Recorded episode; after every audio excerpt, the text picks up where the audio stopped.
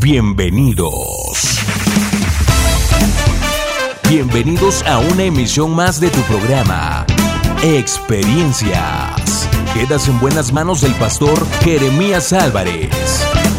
Vive una experiencia en tu corazón. Comenzamos.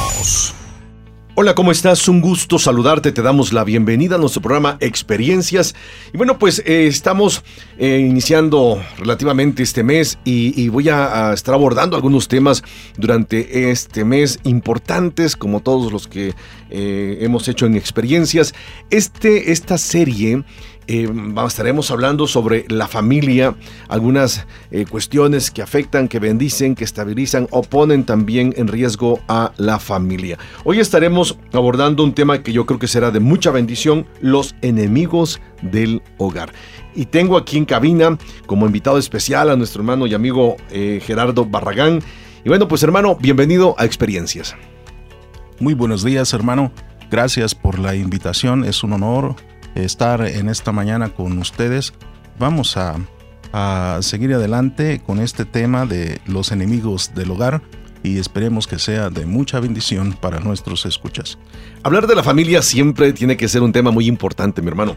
El tema en los enemigos del hogar, yo creo que va a despertar, yo creo, interés a quienes nos escuchen y yo creo que será una aportación de bendición para las familias o personas que nos escuchen. Así es, creo que eh, en este tema las acciones destructoras a las que um, no le ponemos importancia. Así es. Yo creo que, que, hoy, hoy es un buen momento para que tú, mi, mi amigo, mi hermano que nos estás escuchando, eh, te quedes con nosotros en experiencias los siguientes minutos. Sin duda alguna será de bendición. Recuerda que eh, lo mejor siempre es estar en familia, pero qué bien si Dios está con nosotros. Hoy estaremos abordando los enemigos del hogar en nuestro programa Experiencias. No te vayas, quédate con nosotros. Sigue en sintonía de Experiencias. Continuamos. pienso en tu bondad, Dios, canta mi corazón. ¿Cómo puedo darte gracias por lo que has hecho en mí? Por tu constante amor, te doy mi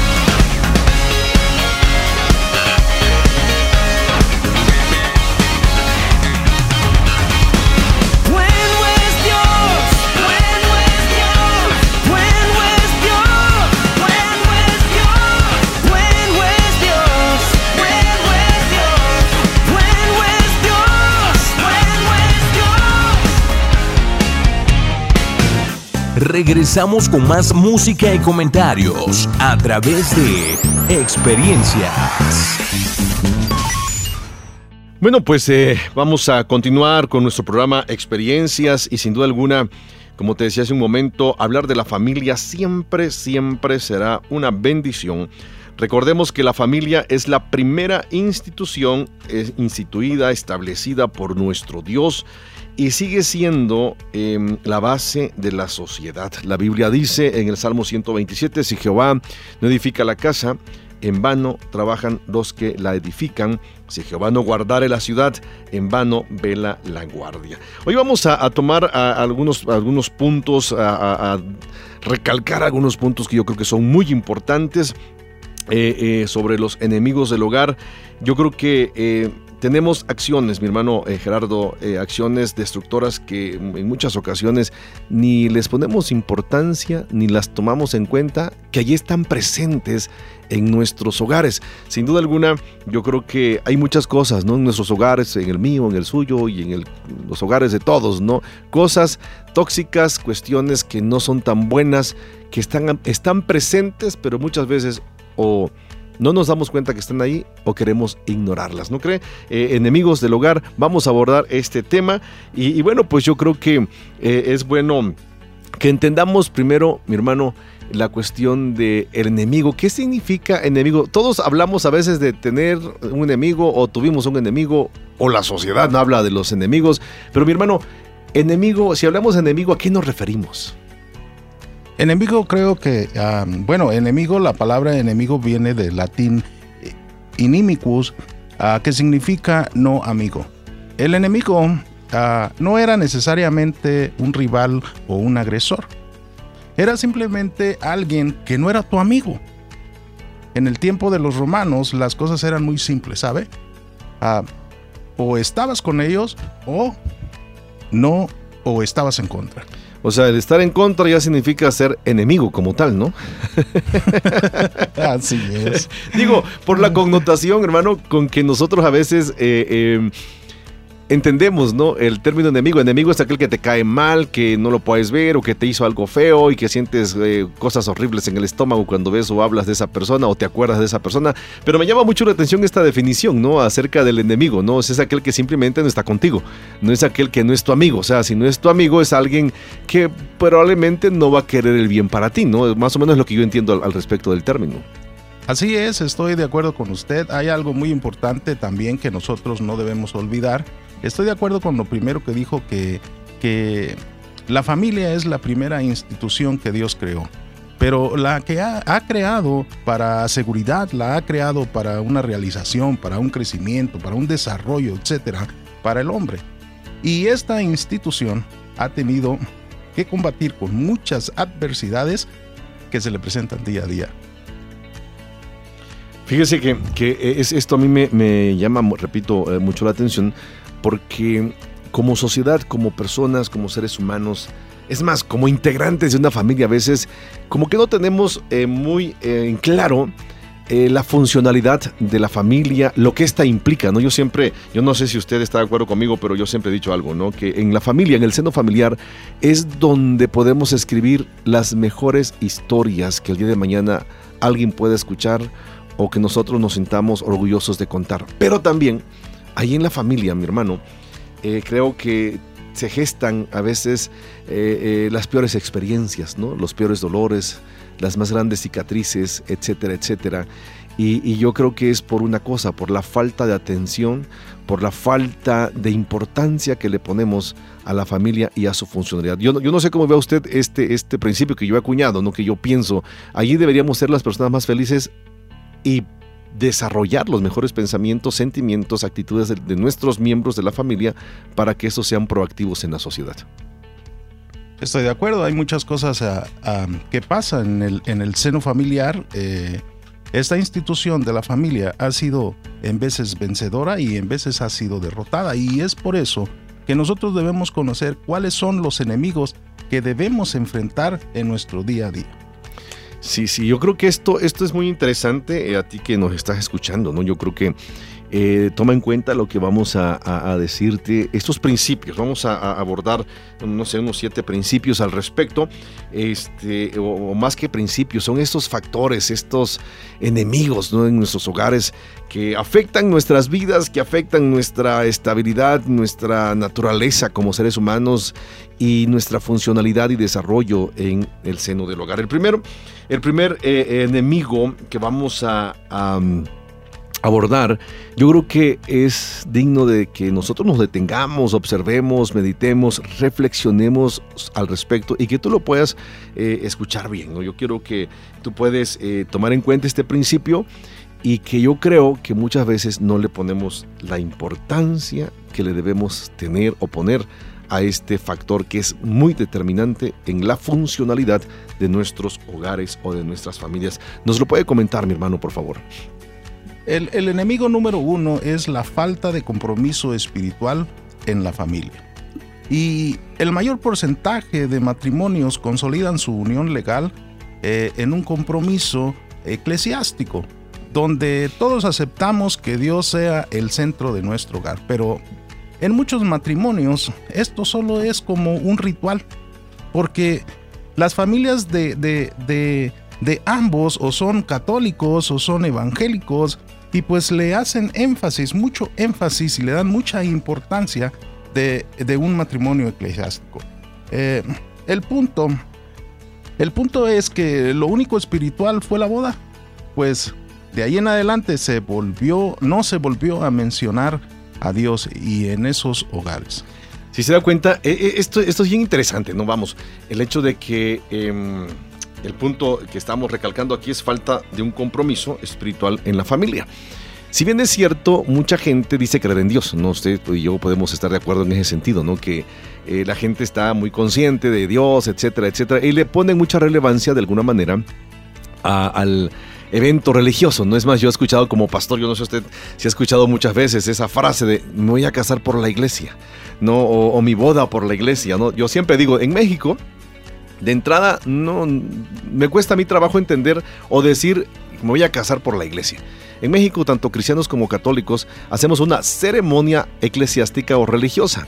No, cuando hablamos de casar, eh, en México no tenemos ni los sacerdotes ni los pastores, tenemos anuencia este, de parte del gobierno para que casemos. No, o sea, no casamos, en sí no casamos. La iglesia no casa y a mí me cuesta mucho trabajo a veces de poder explicarle a muchos hermanos esa parte, ¿no? O sea, es preséntate delante de Dios, ten una, una ceremonia religiosa y dale gracias a Dios porque se supone que ante- antes de ya hay un papel oficial, legal, donde nos respalda que somos esposo y, esposa, ¿no? Maridos, marido y mujer legalmente, ¿no? Entonces, eh, eh, digo, hay muchas instituciones cristianas que pugnan y dices que me voy a casar por la iglesia y es que no, no, en México no tenemos esa anuencia, ese derecho, ese, ese eh, poder, ¿no? En los, los clérigos como para oficiar o darle validez a una, a una cuestión de ese tipo. Esa es una, no mi perspectiva, esa es una perspectiva legal en México.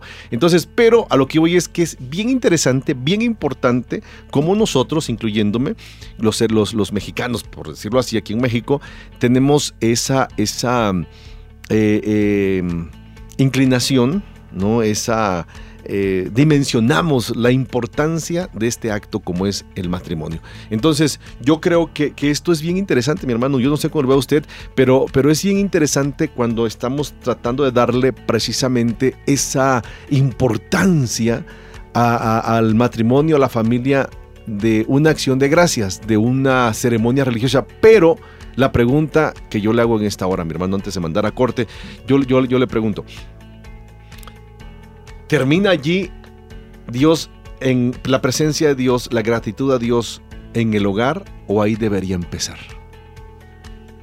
Yo creo que ahí debería empezar porque los valores espiritual- espirituales sirven para la fortaleza en tiempos difíciles.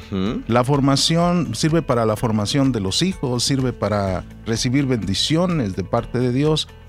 Entonces, un enemigo que atenta ahora es el secularismo y el humanismo, ¿no? Que ha dejado a Dios de lado y exalta el egocentrismo y el hedonismo. Ahora, si se da cuenta, yo creo que ahí debería, usted dice, ahí debería empezar la comunión con Dios, pero la realidad, ¿cuál- la realidad ¿cuál es?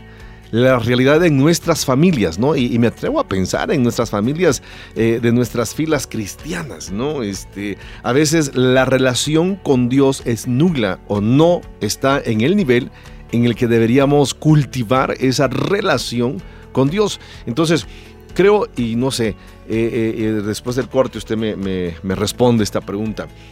¿Cree usted que la iglesia, los que somos cristianos, estamos cultivando a un nivel X, o sea, un nivel que bendiga, un nivel que edifique nuestros hogares, nuestros, nuestros matrimonios, nuestra relación con los hijos, esa, esa comunión está llevándolos, llevando a nuestros matrimonios, a nuestras familias, a una estabilidad emocional y espiritual correcta? Pregunto, queda la pregunta al aire y después del, corte comentamos su respuesta. ¿Cómo ve? Ok, yo creo que es necesario ah, que los padres de familia nos volvamos a esos valores tradicionales, a la enseñanza de la palabra de Dios. Así es. Ahorita comentamos eso y tú que estás ahí escuchándonos, te pregunto a ti también, tu relación con Dios, tu comunión con Dios, lo- el, el- el cultivar tu compromiso espiritual, ¿está bendiciendo a tu familia? Eh, te pregunto esto para que tú reflexiones, no te vayas, estamos en experiencias. Sigue en sintonía de Experiencias. Continuamos.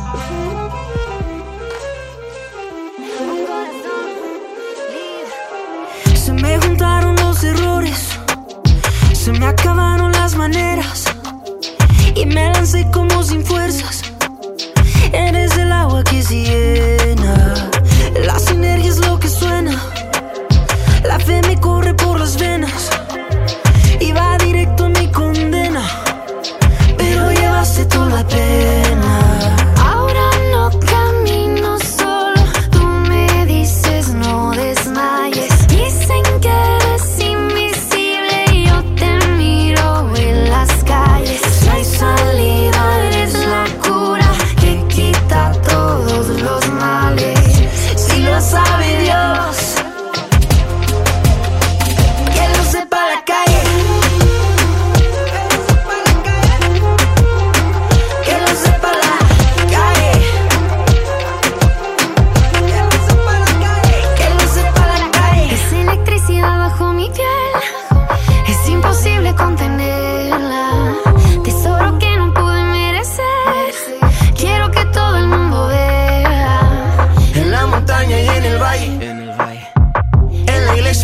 Calle.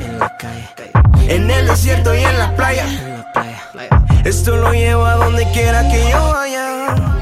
Familias fuertes en tiempos difíciles. La palabra de nuestro Dios dice en Éxodo capítulo 2 versículos 1 en adelante. Un varón de la familia de Leví fue y tomó por mujer a una hija de Leví, la que concibió y dio a luz un hijo, y viéndole que era hermoso, le tuvo escondido tres meses, pero no pudiendo ocultarle más tiempo, tomó una arquilla de juncos y la calafateó con asfalto y brea, y colocó en ella al niño y lo puso en un carrizal a la orilla del río de la serie Familias fuertes en tiempos difíciles. El compromiso es vital. La familia ha sido emboscada desde que fue creada y puesta en este mundo, en esa tierra. No olvidemos que en el libro de Génesis se nos narra cómo la familia de Adán y de Eva fue afectada y perdieron muchas bendiciones y contrajeron maldiciones para sí. El fin del enemigo es estropear la identidad del ser humano y afectar a la familia. Sabe que las heridas que más duelen son las que se provocan en el seno familiar. Las marcas que se fijan para siempre en el alma del ser humano son las que quedan como cicatrices que dejan esas heridas familiares. La familia de Noé, por ejemplo, también fue afectada por un descuido e irresponsabilidad de Noé cuando éste se embriagó y su hijo vio su desnudez. Podemos enumerar cómo las familias pueden ser afectadas por falta de madurez y compromisos internos.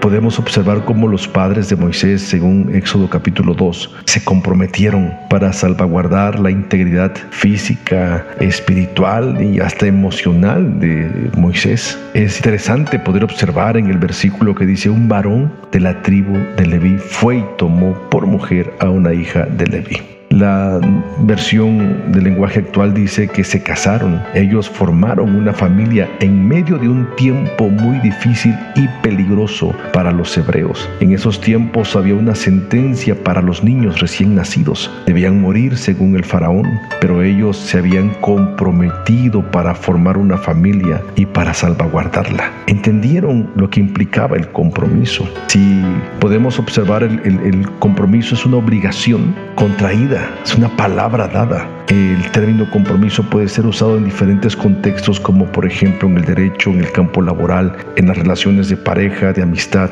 y todos los días en nuestras vidas nosotros ejercemos el compromiso como tal.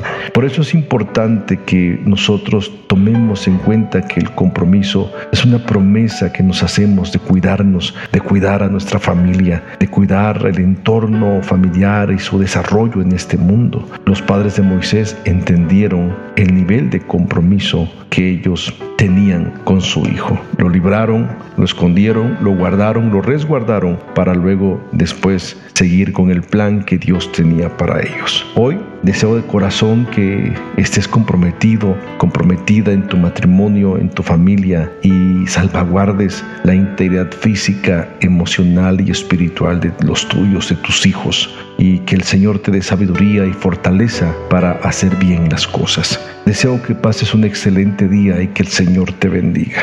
Bendiciones. Familias fuertes en tiempos difíciles.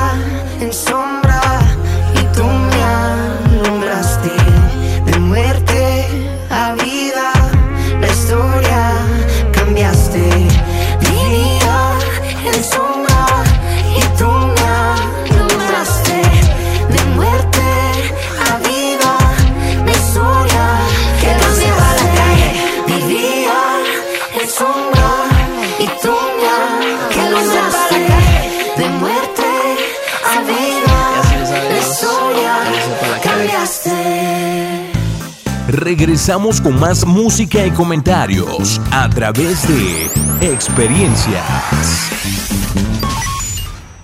Muy bien, estamos en experiencias, te comento, estamos eh, comentando, platicando aquí con nuestro hermano y amigo, eh, nuestro hermano Gerardo Barragán. Estamos checando algunos principios, los enemigos del hogar y estábamos diciendo que la falta de un compromiso espiritual en la familia es el primer enemigo en nuestros, en nuestro- nuestros hogares.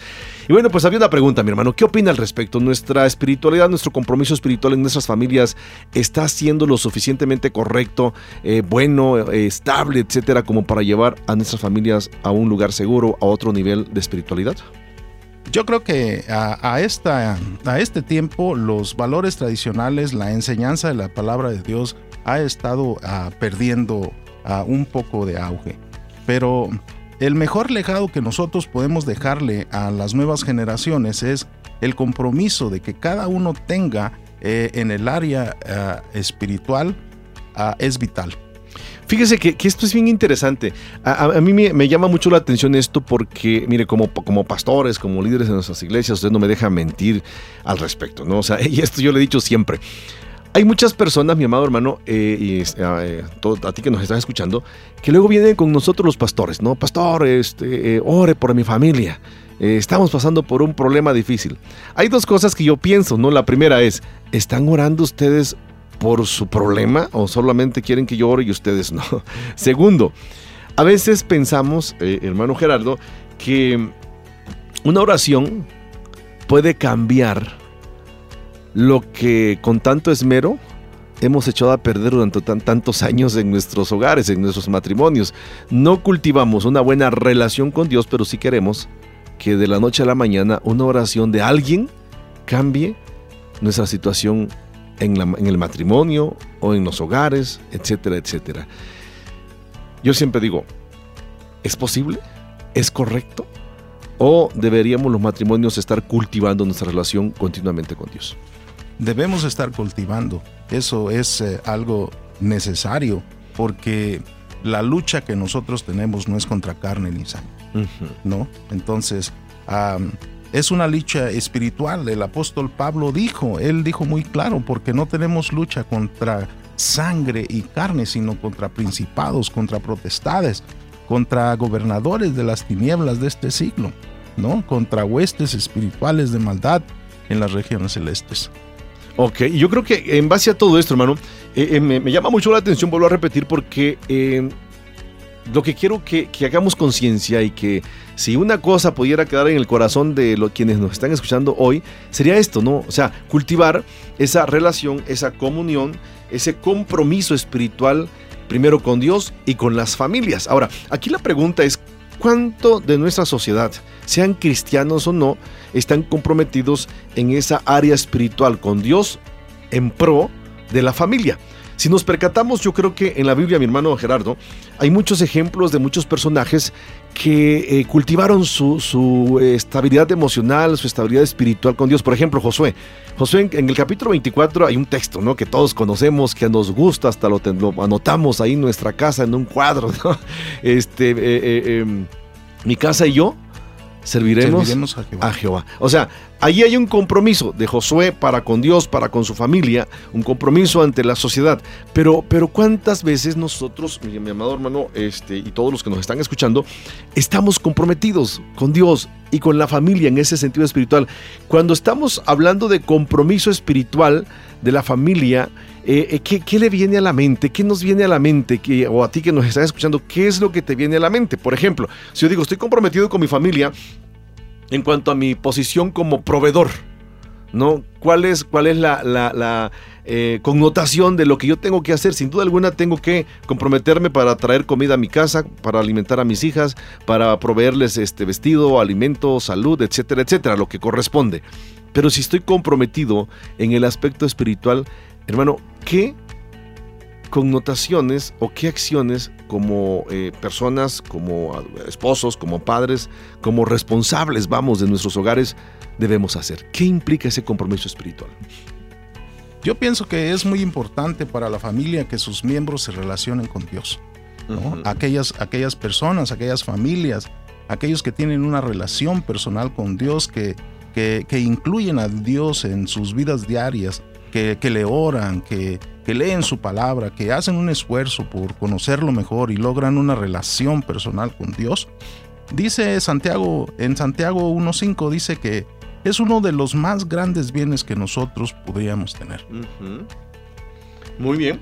Yo, yo creo que, que eh, aquí la cuestión es, eh, bueno, tú que nos estás escuchando, ¿no? yo creo que eh, tiene una implicación bien interesante todo esto, el hecho de que nosotros estemos comprometidos espiritualmente con la familia. Hay algo, hermano Gerardo, que, que yo siempre digo a las personas, ¿no? A veces nos preocupamos y no sé usted si igual está de acuerdo conmigo en esto, pero luego yo acuño muchas locuras, ¿no? Que según son buenas para mí, ¿no? Pero y suenan bonitas, ¿no?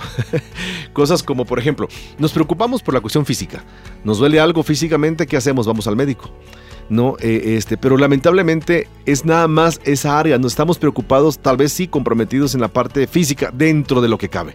Pero, ¿qué pasa con las cuestiones emocionales? Que es otro tema, pero ahorita, ahorita la cuestión espiritual. ¿Qué pasa con la cuestión espiritual? ¿Qué tanto estamos comprometidos primero con nuestra salud espiritual de manera personal y luego con la salud espiritual a nivel familiar? No de allí el punto, pues, ¿no? De comprometidos con la parte, con, tener un compromiso espiritual con la familia. Y esa parte de compromiso espiritual tiene que ver con, con observar, yo creo, a nuestros miembros de la familia, con eh, eh, eh, acercarles de alguna manera eh, los principios bíblicos, los principios de Dios, que es lo que hace tanta falta hoy por hoy en nuestra sociedad, en nuestras familias, aún en nuestras familias cristianas. Entonces, yo creo, yo creo, hermano, que es, es, muy importante esto que nosotros podamos tomar muy en cuenta y vuelvo a repetirle, ¿no? Es, a mí me, me gusta este, eh, eh, tener, eh, pensar en eso, ¿no? De que así como nos interesamos en la parte física de nuestro cuerpo, deberíamos súper esforzarnos y, ocuparnos en la cuestión espiritual, personal y de la familia. No sé qué piensa usted al respecto. Estoy de acuerdo, hermano, en esto. Yo creo que eh, las familias eh, deben interesarse, deben cultivar una relación con Dios, porque cuando nosotros cultivamos una relación con Dios en Cristo, Él, él se complace, uh -huh. Él está feliz porque, porque Él sabe de la dependencia que tienes tú en Dios y, y así lograrás que Él que Él te conceda todo lo que tú le pidas, lo que le pidas en Cristo, lo que le pidas en fe. Así es. Y bueno, pues el primer, el primer punto, la, el primer peligro, si pudiéramos llamarle o como le estamos llamando al tema, ¿no? El enemigo del hogar. El segundo enemigo que podemos o que muchas veces, mi hermano, nos enfrentamos en los hogares y que afectan nuestros hogares, ¿cuál es? ¿Nos, nos lo puede decir, hermano, por favor? Es el enemigo número dos, la lucha de poder en la pareja. Wow. ¿Cómo ve ese punto? Ese punto yo creo que es en este siglo, en el siglo XXI, ha cambiado um, los patrones tradicionales en una relación, ¿no? Es, eh, hay un concepto ahí de sujeción de que, del que habla el libro en Efesios en la Biblia, que ha sido superado y ahora ambos miembros de la pareja han establecido una lucha para tener el control de las decisiones en el hogar y hay tres grandes fuentes de control ahí. Una, eh, estamos hablando del el dinero. Eh, número dos, estamos hablando del sexo. Y la otra, estamos hablando del el poder. Wow. Tres, tres, cosas, yo creo muy interesantes eh, eh, que surgen como este punto, ¿no? Este, este peligro que está atentando, que está a la puerta de nuestros hogares, como usted mencionaba.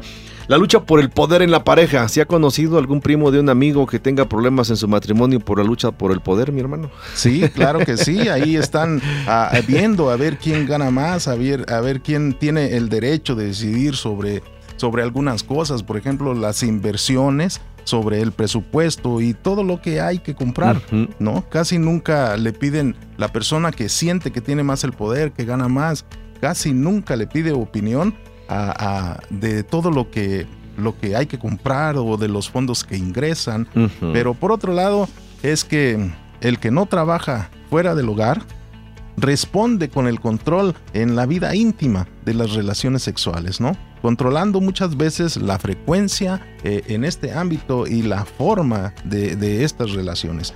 Y esta lucha se extiende a otras áreas en la vida matrimonial.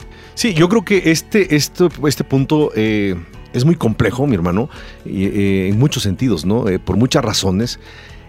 Hablar de la lucha por el poder otra vez, como decíamos al inicio, no es un enemigo que está latente, que está allí, que provoca acciones destructivas en nuestros matrimonios, en la familia, que pocas veces le ponemos importancia. No, la lucha por el poder, ¿no? La pregunta es esa pregunta que hasta nos ofende o nos mete en conflicto, ¿no? Si yo le preguntara, hermano, a usted, ¿quién manda en su casa? Mi esposa. no, no, y lo bueno que no lo, ni lo pensó, los que miran, yo vi el semblante del hermano y lo dijo con todo su corazón y con toda su honestidad. saludos, hermanas, si nos está escuchando, saludos, saludos, ¿no? No, lo va a escuchar. Entonces, esto, esto es bien interesante porque eh, eh, algo bien interesante en todo esto, ¿no? Nos provoca problemas.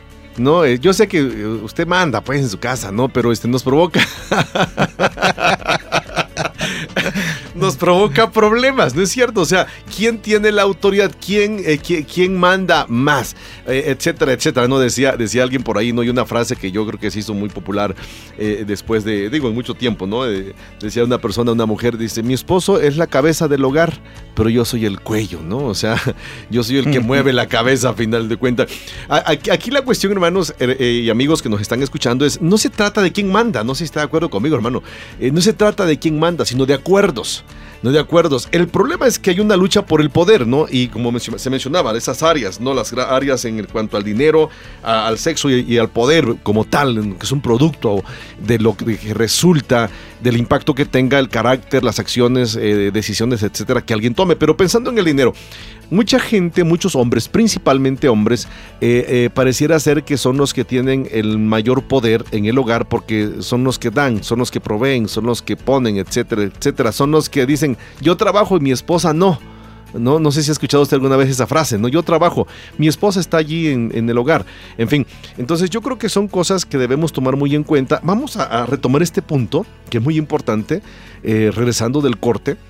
Te invito para que no te vayas, te quedes con nosotros. Es un tema, yo creo, muy interesante, muy importante de poder examinar, detenernos, reflexionar. Recuerda, estamos en experiencias y se trata de nosotros hablar de nuestra experiencia, pero también de ti, eh, reflexionar sobre cómo estás en tu matrimonio, en tu familia, como tal. Recuerda, estamos abordando los enemigos del hogar.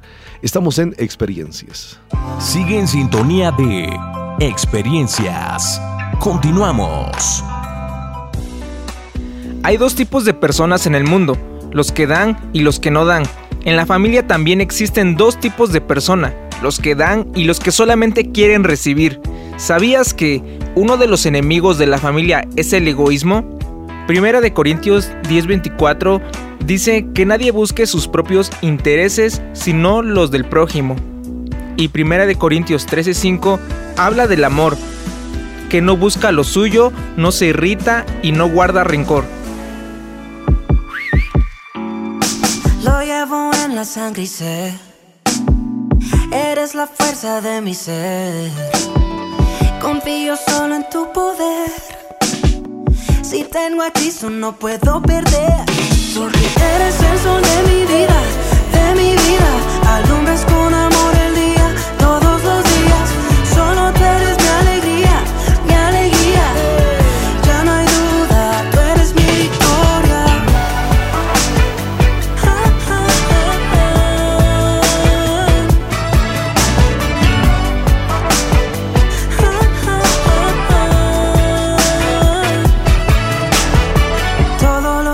tener, todo lo quiero yo ceder.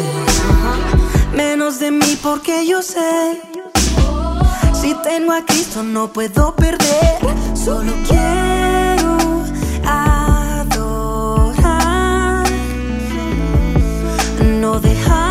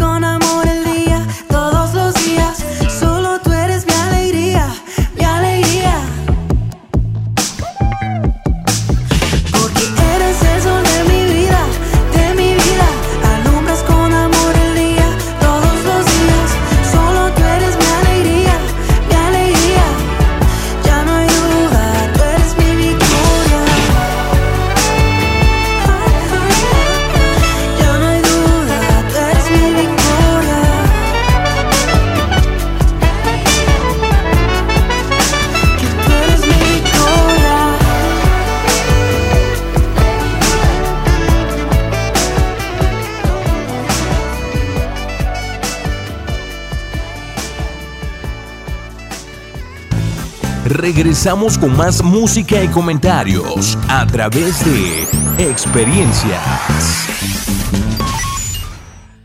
Pues continuamos con nuestro programa Experiencias. Esperamos en Dios que pues esté reflexionando, ¿no? Este tema y nuestro programa se trata, ¿no? De, abor- de abordar temas que, que sean acordes a nuestra vida diaria, a nuestra vida cotidiana. Eh, sin más cuestiones rebuscadas, lo único que queremos es llevarte a la reflexión como tal, ¿no? Y estamos hablando sobre los enemigos del hogar, ¿no? Dijimos por ahí la primer, el primer enemigo es la falta de un compromiso espiritual en la familia, el segundo es la lucha por el poder en la pareja. Entonces, estamos, eh, eh, habíamos dicho que mm, el sexo, el dinero, el poder, el carácter de alguien, de, uno de los dos en el matrimonio son los que provocan a veces conflictos, desestabilizan la armonía eh, familiar, eh, matrimonial, etcétera. Y bueno, pues sin duda alguna, este tipo de enemigo de la lucha por el poder es un enemigo muy peligroso y las parejas no quieren confrontarlo. Porque por lo general se ha perdido la capacidad, fíjense bien, del diálogo y la negociación. Este enemigo está provocando mucha desintegración familiar en nuestra sociedad. Entonces, esta lucha por el poder es de alguna manera, vamos, impactante en las relaciones principalmente matrimoniales, mi hermano. Así es, yo creo que el dinero, tanto la falta y la abundancia, provoca problemas en los hogares, eh, en los matrimonios. Hay un dicho que dice que cuando la pobreza entra por la puerta, el amor salta por la ventana. Y, bueno, eh, esto sucede muy a menudo, eh, muy a menudo en los problemas, en, en los, en el ámbito familiar, son problemas económicos y pueden afectar al matrimonio, ¿no? ¿Cómo los, cómo, cómo afecta muchas veces al matrimonio? Bueno, pues a, distanciándolos, ¿no? Afecta también muchas veces provocando preocupación en los cónyuges o, o de alguna otra manera que alguno tenga que dejar el hogar para ir a trabajar más lejos de casa. Otra de las cosas es que uno de los dos ah, abandone a su pareja o puede provocar también problemas y problemas muy graves de comunicación porque como usted lo dice, ya no hay diálogo. Sí, yo creo que todo esto, eh, bueno, eh, nos tiene que llevar, repito, a la reflexión y a la parte práctica, ¿no? Yo creo que necesitamos ser honestos en esta parte, ¿no? Por ejemplo, en nuestras iglesias, usted y yo conocemos personas, matrimonios que tienen ese tipo de problemas. Así es. La lucha por el poder. Esa lucha donde ella no se, él no se deja, ella tampoco, donde los dos parecen cabezas y alguien dijo por ahí, no, donde hay dos cabezas parecen ajos porque cada diente quiere, quieren, quieren ser cabeza, pues, ¿no? Y aquí lo que queremos hacer es que los dos formemos un todo. No, la Biblia habla, lógicamente, de una línea de autoridad y por alguna razón Dios ha puesto al hombre como autoridad. Sí, pero, pero yo siempre digo, y esto lo he dicho muchísimas veces, el hombre es cabeza, sí, tiene autoridad, debe ejercer autoridad, no autoritarismo, pero yo siempre digo, la autoridad se gana, no sé cómo lo vea usted. Así es, yo creo que sí. y Yo creo que como hombre, como la persona que debe, que debe llevar a casa, que debe proveer, pues debe de poner el ejemplo, ¿no? Así es. De. Entonces, yo siempre digo, una persona que, que entiende este principio no va a tener problemas. ¿No? ¿Por qué? Porque como hombres no debemos ser autoritarios, debemos tener autoridad, pero una autoridad que bendiga, que edifique, que dirija, que, que, que lleve a la familia a un puerto seguro. ¿no? Y esto, es- esto es importante. Entonces, si hablamos de esos tres factores que usted decía, el, el- el- primero el dinero, o sea, yo doy más dinero, yo gano. Hoy en día, hoy en día hay un problema y lo que usted mencionaba, ¿no? En el siglo XXI ah, como que se ha venido eh, dando desde el 21, 22, o, ah, se, vio de manera muy palpable ya con años anteriores, estamos hablando ya tal vez unos 15, 20 años quizá, donde la mujer ocupó un lugar eh, eh, importante en la sociedad, en el ámbito laboral, en la cuestión económica, en los ámbitos políticos, etcétera.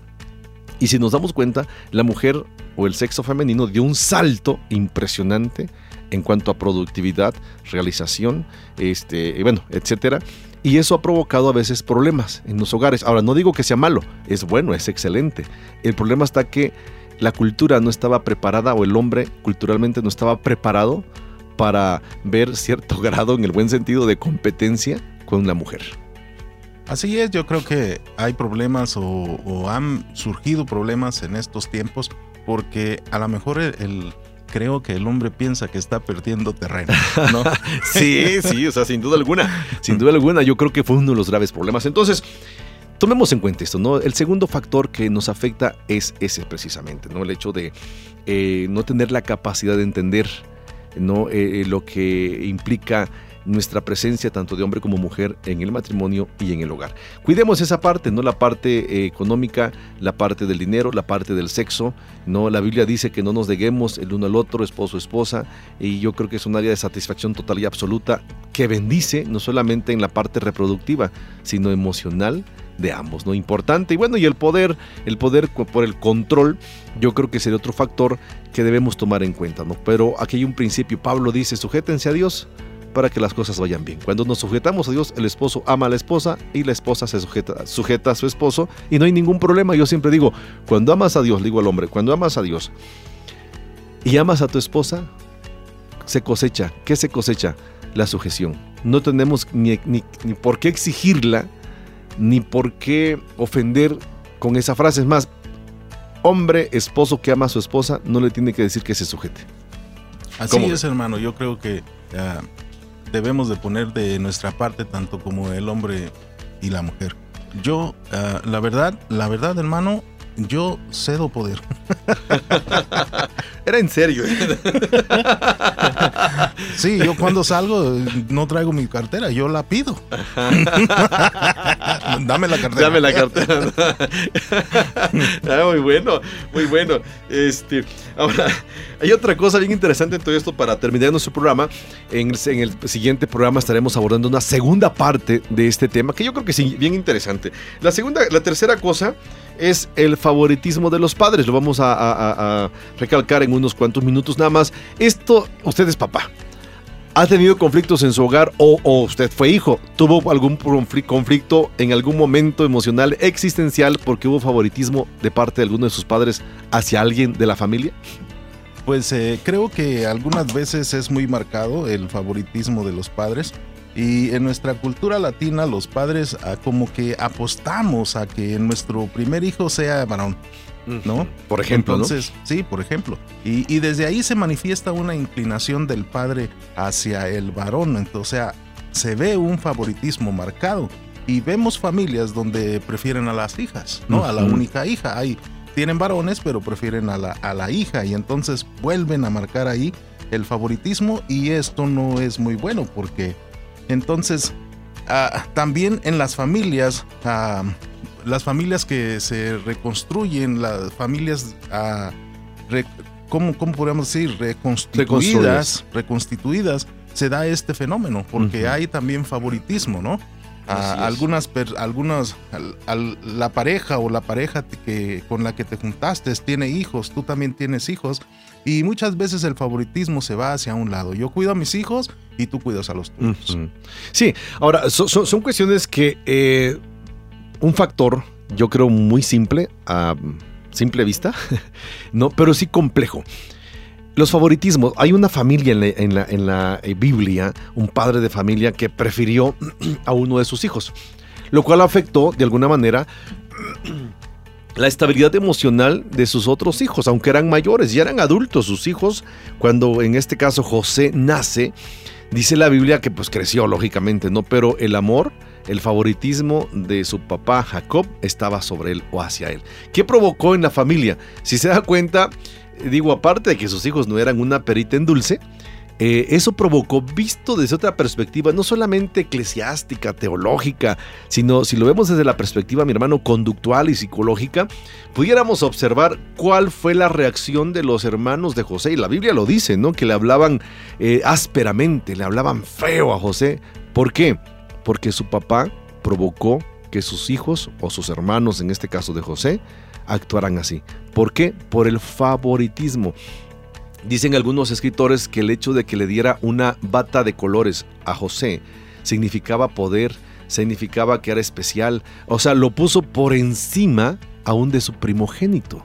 Eso, eso es impresionante, ese es favoritismo. Ahora, ¿cómo afectó así a grosso, a grosso, modo, mi hermano, cómo afectó a la familia de José, de, de, Jacob, este favoritismo que él cultivó hacia José. Yo creo que este favoritismo logró a que, que se gestara un odio entre los hermanos de José. Sí, ¿no? Creo que había un clima de tensión y que había un- una desarmonía en, en este hogar. Entonces, pues nosotros debemos de tomar en cuenta que los hijos son una bendición y así lo debemos de ver. Ahora, si se da cuenta, esto, esto eh, eh, es una historia bíblica, verídica, lógicamente, pero ¿cómo afecta en nuestros tiempos esa armonía familiar? Entonces, eh, estamos hablando sobre eso, es un enemigo para la estabilidad emocional, espiritual de nuestras familias. Yo creo, hermano, que en estos tiempos también hay ese problema. Muchos papás tienen cierta inclinación hacia un hijo, este, o, simplemente hay una desatención, ¿no? Hacia algunos de los hijos. eh, o entre hermanos, más cuando son varios, ¿no? Son cinco cuatro, según corresponda, o que, que sean tres. Siempre va a haber alianzas, ¿no? Dos a uno, y ahí hay un problema. Entonces, yo creo que eh, nuestros radios escuchas deben entender que esto, este factor también es un enemigo, está clasificado como un enemigo en los hogares. Hay, seres humanos, adultos como nosotros, que muchas veces todavía traen arrastrando ciertas heridas emocionales, porque fueron rechazados en su casa, porque papá no le puso la atención, o porque tendemos ¿no? a, hacer, a ver, ¿no? o a practicar, mejor dicho, que este, al hijo menor le viene quedando las obras de los ah, más grandes, ¿no? Y a veces eso se les provoca traumas. Ahora, no significa que no, le, no se pongan una ropita que toda está buena y, que a ellos les quede, pues que se lo pongan. Yo no tengo ningún problema en ese sentido, pero a, pero a veces, a veces decimos, ahí está, ya no te compro porque ahí está, ahí la ropa de tu hermanito de tu hermanita. Yo digo, debe ser algo normal, pero sin quitarnos nosotros, por ejemplo, el compromiso de, de vestir y de comprarle al hijo menor lo que necesita en tiempo y forma. No sé cómo ve usted eso. Ah, bueno, pues este, yo fui el mayor. A mis hermanos les tocó. Hasta ahora Hasta todavía ahora me, to- me reclaman. Para que vea. Y ese es un trauma, si se da cuenta. ¿no? Con razón se le veía el rostro así de que qué bueno que no fui el último, ¿no? ¿O a poco no, hermano? Así es. eh, el favoritismo es un enemigo que, que la verdad debemos nosotros de tomar en cuenta, de tener presente porque Exacto. sí, sí afecta y, y- y a la larga hay muchas personas que no lo logran superar. Exacto, no le quiere pedir perdón a sus hermanos. Perdón, eh, desde aquí hasta Michoacán, perdón.